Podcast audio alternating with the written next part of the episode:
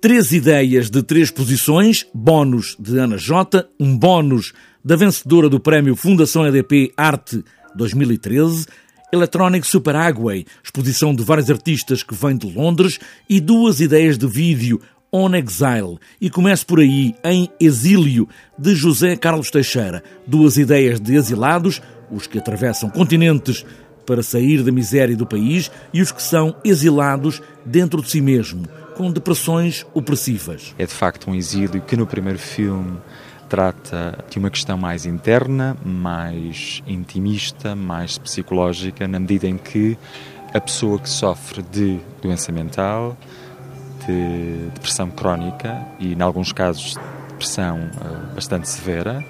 Depois, o outro exílio relacionado com o vídeo principal e mais longo da exposição que é o On Exile Elsewhere Within Here, são uh, refugiados muçulmanos uh, que vêm sobretudo da Síria, mas também do Iraque, da Somália e do Sudão e que tiveram de facto asilo nos Estados Unidos da América. De Londres, da parceria com o Museu de Lisboa, chega uma versão de Super Agway da Whitechapel Gallery, com várias ideias aqui apresentadas por Inês Grosso, curadora do Museu de Lisboa. Começa por fazer logo uma apresentação dos trabalhos históricos dos primeiros artistas que trabalharam com a tecnologia desde os anos 60 até obras mais recentes de 2016.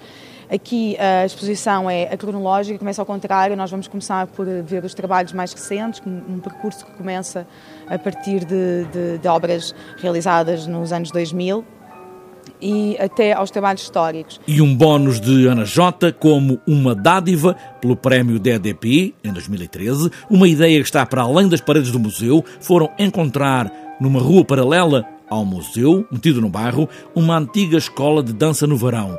A cor rosa da garagem não engana, onde Ana Jota criou uma exposição de novo material.